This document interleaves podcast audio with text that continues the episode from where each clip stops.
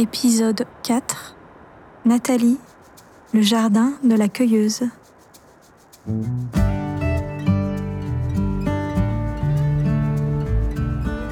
Nous empruntons une autre route depuis Grenoble pour monter dans le Vercors. Après une ascension en douceur, on se faufile dans une fissure de la montagne au cœur des gorges. En direction du village d'Autran, les grands sommets rocheux du parc du Vercors se font plus discrets et laissent place à un plateau vallonné bordé de forêts de sapins et d'épicéas. Nous nous arrêtons dans un petit hameau où un champ semble être cultivé de nombreuses variétés végétales. C'est le chemin des saisons de Nathalie Berouzic, son jardin de plantes aromatiques aux multiples propriétés. Nathalie est cueilleuse et valorise ses récoltes en produits de bien-être pour le corps et gourmands pour la cuisine. Visite du jardin au milieu de l'été. Écoutez sa relation fusionnelle avec la nature.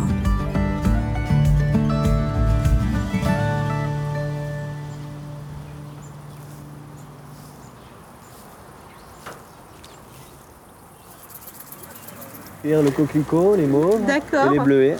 Le coquelicot, vous cueillez la fleur ou Coquelicot, oui, que la fleur, ouais. que la fleur Ok. Et, et après, euh, quand c'est comme ça. Bah là, après, la fleur, euh, elle fane, elle fait une amphore Ouais. qui vient s'ouvrir, là où il y a des petits trous. Ouais. Et quand on la retourne, hop, il y a des petites graines. Ah, les graines. c'est ouais. minuscule, hein, les Ouais, graines de c'est coquelicot. minuscule, ouais, d'accord. Donc après, bah, avec le vent, euh, elles se répartissent de partout. Et l'année prochaine, il y aura à nouveau du coquelicot. D'accord. Ah, Voilà, c'est vraiment minuscule, les graines de coquelicot. La nature, c'est magique. C'est magique.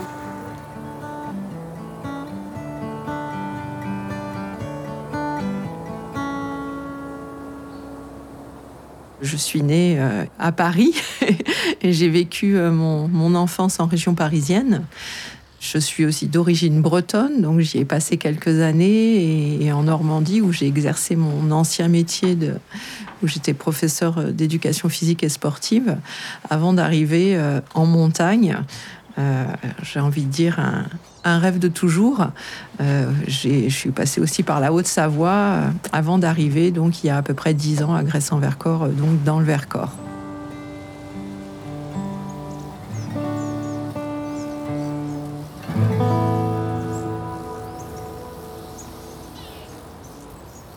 Quand j'ai décidé de venir vivre en montagne, euh, je me suis installée euh, en, Haute-Savoie. En fait, j'ai été mutée en Haute-Savoie. Euh, Mon premier poste a été à côté d'Annecy, où j'ai vécu pendant une dizaine d'années.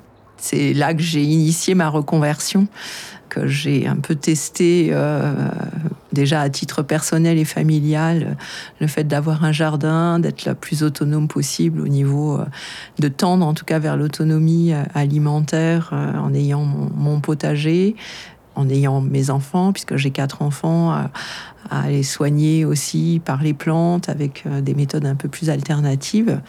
Et c'est de là qu'est né le projet de, de me reconvertir euh, vers, euh, au départ, le maraîchage. C'était ce qui m'animait. C'était aussi euh, vraiment me recentrer sur quelque chose de base, qui était se nourrir. Donc j'étais plus centrée sur l'alimentation dans un premier temps. Ensuite, je suis aussi allée vers les plantes, mais en, restant sur le côté alimentaire à travers les plantes sauvages comestibles, où j'ai fait plusieurs formations, stages. C'était un domaine qui me passionnait, donc aussi de manière autodidacte à travers des lectures, euh, puis mes, mes propres expériences. Et puis, euh, quand je suis arrivée à Grèce-en-Vercors, donc quand je me suis installée, c'était un projet qui était beaucoup plus global, puisque c'était une ferme avec des brebis. J'avais une partie maraîchage, une partie plantes aromatiques, aussi beaucoup d'accueil avec des gîtes, des hébergements insolites. Et euh, mon expérience à travers cette ferme, quand elle a été vendue, j'ai souhaité, euh, je me suis recentrée sur ce qui me plaisait le plus et ce qui m'animait le plus à cette période. D'où le projet de me réinstaller que sur les plantes aromatiques, en restant une part sur l'alimentaire, puisque je fais des, des pestos, des gelées, des sirops de plantes, des, aromates, en développant le, côté tisane, donc qui est à cheval sur l'alimentaire, mais aussi euh, sur le, bien-être et le côté santé, et en créant une gamme de, cosmétiques naturels.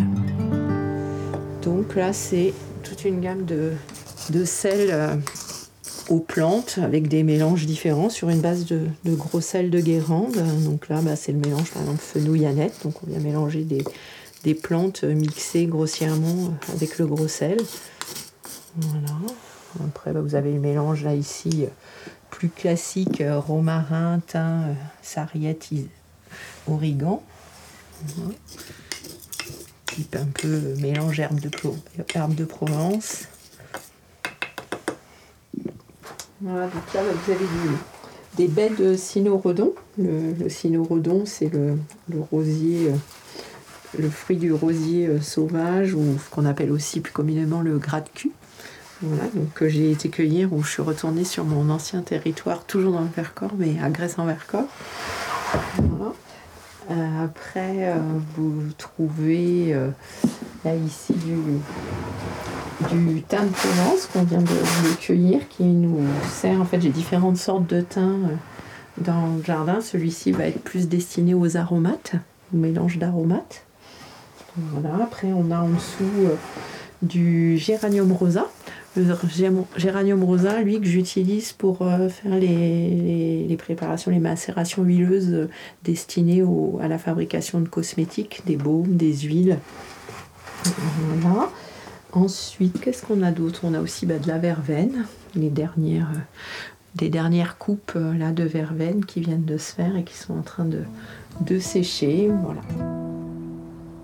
J'ai donc un jardin en culture où je cultive déjà une cinquantaine de variétés de plantes. Et en cueillette sauvage, je cueille euh, une quinzaine de plantes en sauvage. Donc euh, il y a déjà euh, bien de, de quoi s'occuper. Je suis même des fois obligée de faire des choix parce que je ne peux pas cueillir tout ce que je voudrais parce que je n'ai pas le temps. Mais donc j'ai déjà bien à faire avec ce qui est existant et c'est vraiment une région qui est riche pour ça. Les plantes que je cueille euh, en cueillette sauvage à Autran, bah, c'est essentiellement la, bah, la reine des prés, qui est vraiment une plante très présente, puisqu'elle est présente dans les milieux marécageux. C'est une plante qui a une odeur euh, que j'aime, voilà. Et sa fleur, ouais, elle embaume et c'est, un, moment qui est agréable pour moi. Il va y avoir l'épicéa, il va y avoir le frêne, euh, l'ortie, qui est pas ne sont pas des plantes spécifiques euh, d'ici, mais qui sont présentes et sans aller très loin, hein. rien que autour euh, du lieu de la Jolie Colo, je, je, retrouve ces plantes, le noisetier. Puis après, il y a toutes les plantes qui, en fait, je cueille, en, j'ai envie de dire entre guillemets en sauvage, c'est-à-dire que je laisse pousser spontanément dans mon jardin en fait, et que je récolte, donc je ne les sème pas, je ne les mets pas en culture. Donc il va y avoir qui les millefeuilles, la pensée sauvage, j'ai des coquelicots qui sont arrivés euh, seuls. Il va y avoir, euh, oui, bah donc l'ortie. J'ai déjà dit, bah, même la reine des prés, j'en ai sur euh, sur le bord de mon terrain puisqu'il y a une source en contre-haut. Donc il y a l'épilobe aussi, voilà, qui est une plante de, montagne. Après, il y a une plante que je cueille où je suis obligée de descendre un petit peu en, en altitude parce qu'elle pousse pas sur sur Autran en quantité, c'est l'ail des ours. Et chaque année, j'en cueille, euh, j'en cueille plus, mais mon stock n'arrive pas à aller euh, à faire le tour de la saison. Mais en ce moment, il n'y en a plus, l'ail des ours. Non, ben non. Donc c'est en pause, ça, c'est ce que vous avez mis en pause. Oui, exactement, c'est la récolte qu'on a fait au printemps. D'accord. Donc l'ail des ours, on le récolte à peu près en avril, euh, avril-mai. Cette année, il était un peu en avance parce qu'on a des températures assez chaudes cette année particulièrement. Donc on, ah, bon. on l'a récolté un peu en ah, avance et après on le prépare et on fait des condiments mmh. qu'on propose à la vente. C'est très bon la oui, euh, Je ne connaissais pas du tout. Non, une belle découverte. Mmh. Merci beaucoup.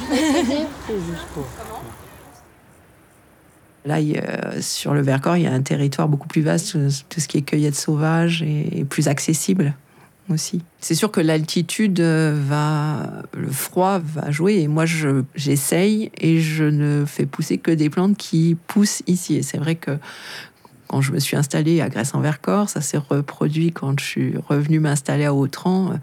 Euh, c'est une, réflexion que j'ai entendue souvent, mais ça pousse, ça, ça, pousse ici ou ça poussera pas ici. Et euh, donc la première fois, euh, j'étais un peu inquiète.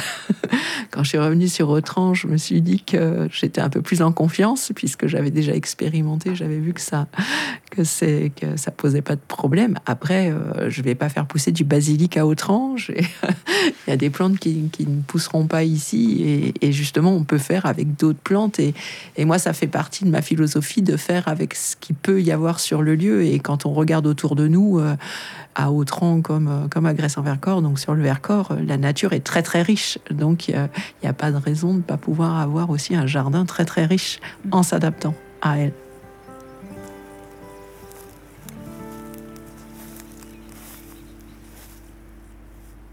Voilà, moi je souhaite cultiver selon la philosophie de la permaculture. Donc c'est la, première démarche, c'est l'observation, c'est de s'adapter à la, région, au sol, au climat où on se trouve. Mm et de construire le projet, c'est la base de construction du projet. C'est pas d'arriver avec un projet et de venir le poser comme ça sur un lieu. Au départ, j'y suis allée de manière un peu euh, empirique, et puis bah, aujourd'hui, j'ai des repères que je me suis construit avec le temps. Donc, j'ai un prévisionnel où je sais que je veux fabriquer euh, bah, tant de tisanes comme ça, tant de tisanes comme ça, et donc je vais cueillir que ce dont j'ai besoin. Donc ça, c'est déjà une première chose en prenant une petite marge de sécurité. Puis après, bah, il y a une forme de charte de cueillette que je me pose où quand on va dans la nature, je vais prélever que à peu près un tiers des plantes qu'il y a sur place pour laisser le lieu euh, continuer d'exister, euh, voilà, sans piller un lieu ça s'entretient, voilà, un lieu de culture. Ou alors, je vais avoir aussi euh, certains lieux que je vais laisser se reposer. Je vais avoir plus de sites de cueillette que ce que j'ai besoin, qui vont me permettre de faire une rotation, un peu comme on fait dans le jardin, une rotation de culture, où je vais laisser, euh, ben, où je vais venir une année sur trois, je vais laisser le site se, reposer, je ne vais pas aller cueillir sur ce site pour qu'il le laisser se régénérer. Voilà. Après ça, ça suppose qu'il n'y ait personne d'autre qui vienne cueillir sur ce lieu. et euh, voilà, donc des fois, j'ai eu, ça m'est arrivé peu de fois, mais des petites surprises où quand je suis arrivée, euh, même si moi j'avais demandé l'autorisation ou autre, bah, où le lieu avait été, avait été cueilli. Souvent, je me, mets, je me suis mise en lien euh, avec des, des agriculteurs qui sont en bio en plus, comme ça, ce qui me permet, au niveau de la labellisation, ça facilite aussi les, les choses. Et euh, de cueillir sur des terrains d'agriculteurs, euh, c'est vrai que ça permet aussi d'être en relation euh, sur, le territoire avec d'autres agriculteurs. Ça facilite aussi la labellisation et ça, permet de savoir où on cueille, ou comment c'est cultivé. Et pour moi, c'est important aussi vu que je suis labellisée bio. Donc, il y a plusieurs techniques en effet de séchage et nous, ici au chemin des saisons, on va sécher les plantes sur un système de séchage avec des clés hein, en bois. Donc tout le matériel utilisé pour construire le séchoir est, euh, est, réalisé avec du bois non traité pour éviter que tout ce qui est traitement passe dans les plantes. On va les mettre sur les clés et puis une fois qu'elles sont sur les clés, je vais ouvrir là si je pense que vous allez pouvoir voir par les fenêtres.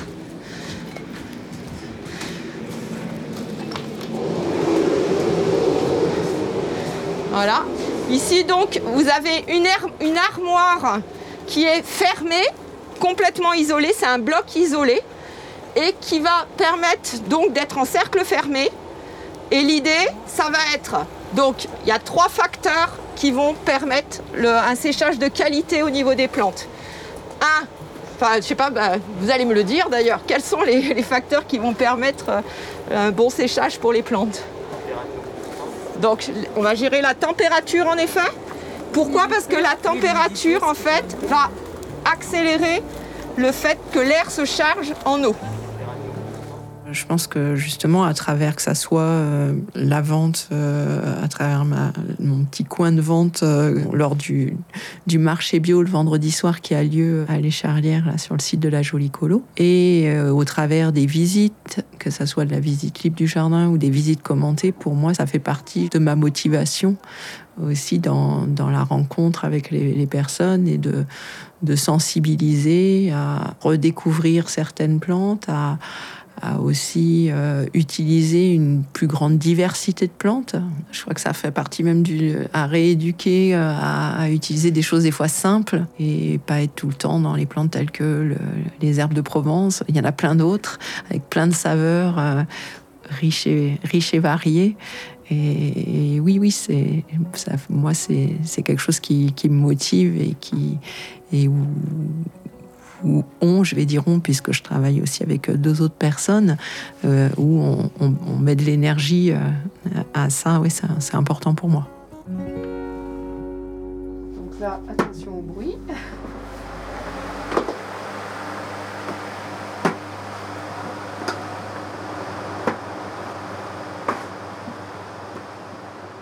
Le séchage des plantes euh, se fait dans une pièce euh, totalement isolée et fermée.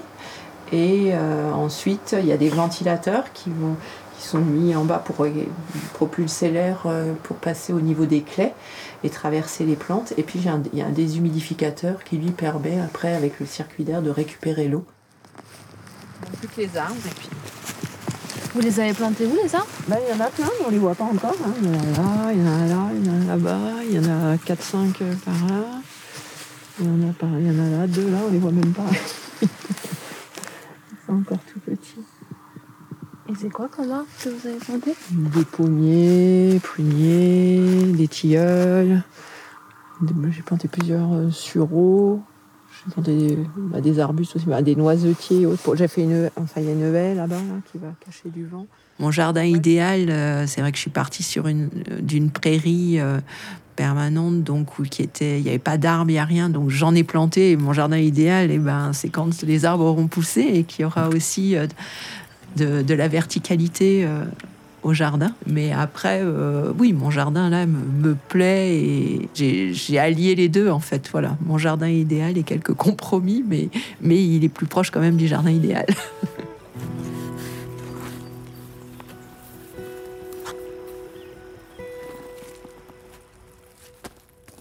Pour moi, c'est important en termes de valeur de ne pas s'éloigner quand même de ces valeurs de base. Donc, il faut qu'il y en ait au moins un gros pourcentage, sinon je m'y retrouverai pas. Donc oui, oui, il y ressemble. Il y ressemble euh, parce que autour de ces, ça n'empêche pas, même s'il y a des, des bâches de temps en temps, je laisse aussi dans le jardin des, zones euh, où je laisse pousser les plantes spontanément pour que justement il y ait euh, des nichoirs, des lieux plus sauvages. Ça, on en retrouve dans plusieurs endroits de mon jardin. L'axe aussi, c'est qu'il y ait du rond dans le jardin, voilà, que les formes, c'est guidé aussi ça par la permaculture où généralement c'est le rond qui domine dans la nature, donc c'est de reproduire ça. Ça fait partie aussi des petits compromis, c'est que la ligne droite c'est quand même plus pratique pour passer avec le tracteur, pour tondre, pour euh, voilà. Mais il y a euh, un espace au centre du jardin qui est en forme de mandala.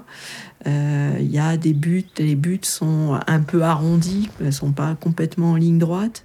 Les enfants, quand ils viennent pendant la visitive, je les entends souvent, bah, ils courent et dire ouais, on est comme dans un labyrinthe. Voilà, un peu quelque chose qui se dessine où on a envie de passer d'un endroit à un autre avec des espaces un peu différents.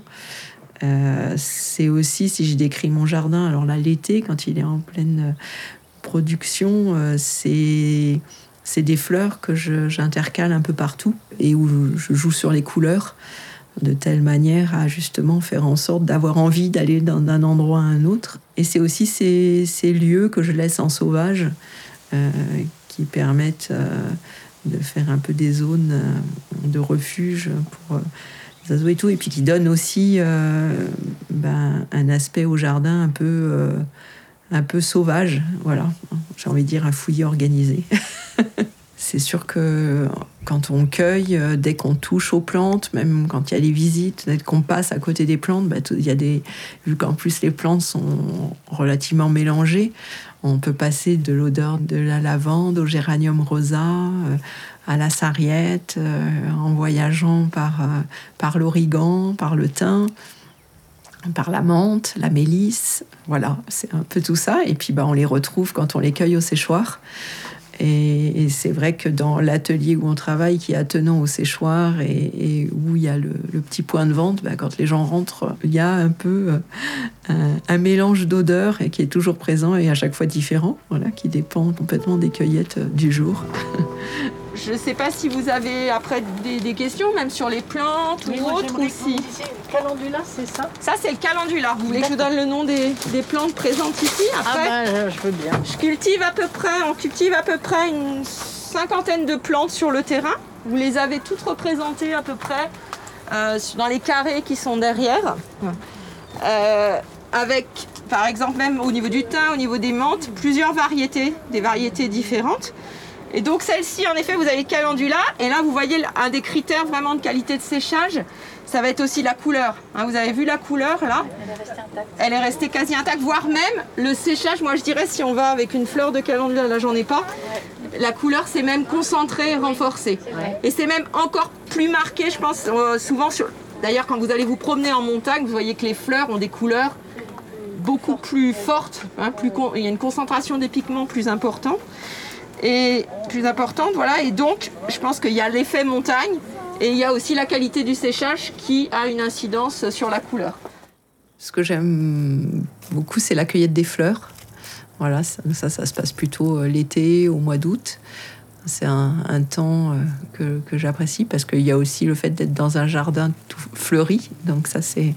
Puis il y a aussi, aussi la concrétisation un peu de tout le travail. C'est une période où le jardin explose et. Et euh, alors, j'ai pas envie de dire le plus beau parce que chaque saison a justement euh, ses formes de beauté. Mais en tout cas, c'est un temps que j'apprécie. J'aime beaucoup aussi la, période euh, où on met en place le jardin, où en fait au, printemps finalement il se redessine, même s'il y a une base, mais où je, je peux laisser cours à, créer d'autres, euh, des, espaces un peu différents, des univers, parce que pour moi c'est ce que j'aime dans ce métier aussi, c'est que ça, ça me permet de pouvoir créer, que ça soit au niveau de la mise en place du jardin, des produits, euh, donc, euh, donc ça, c'est un temps que, que j'aime bien aussi. Voilà, quand je dessine le jardin avec, euh, avec les plantes, que les plants ils arrivent et que je mets en place, il y a vraiment l'idée de mettre de la couleur, un peu comme une forme de dessin en fait.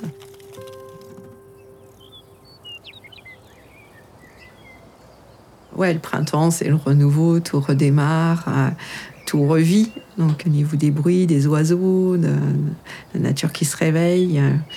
euh, C'est un temps fort et c'est l'automne. C'est aussi, euh, si je reviens là, ben, pas voilà, le, le jardin tout avec la gelée blanche, avec les nuages qui sont là. Donc c'est c'est une belle image que j'ai en tête d'hier matin. Quand on met le jardin en hivernage en ce moment, là, quand on retaille toutes les plantes, qu'on qu'on désherbe, qu'on fait tout propre, c'est du temps énormément de temps de gagner parce que si on le fait pas là, à l'automne, euh, ben c'est il y a le risque d'être euh, un peu débordé au printemps. Donc euh, tout ce travail là, c'est de l'anticipation sur euh, sur le printemps. Déjà, on pense déjà printemps suivant. On fait tout bien propre et tout pour pour laisser le jardin passer l'hiver, se reposer, se mettre au repos. Donc c'est ce côté euh, euh, clôture et, et puis euh, voilà hivernage, calme, repos.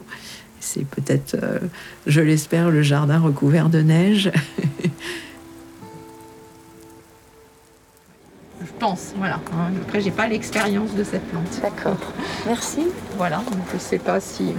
Bon, Eh ben, écoutez, mais- j'espère que que je vous que ça vous a éclairé, et que vous allez pouvoir expérimenter ou, ou évoluer dans, dans, dans le séchage de vos plantes maison. Bon, bon, bah merci beaucoup Ben, merci à Ouais. vous. Bonne soirée. également.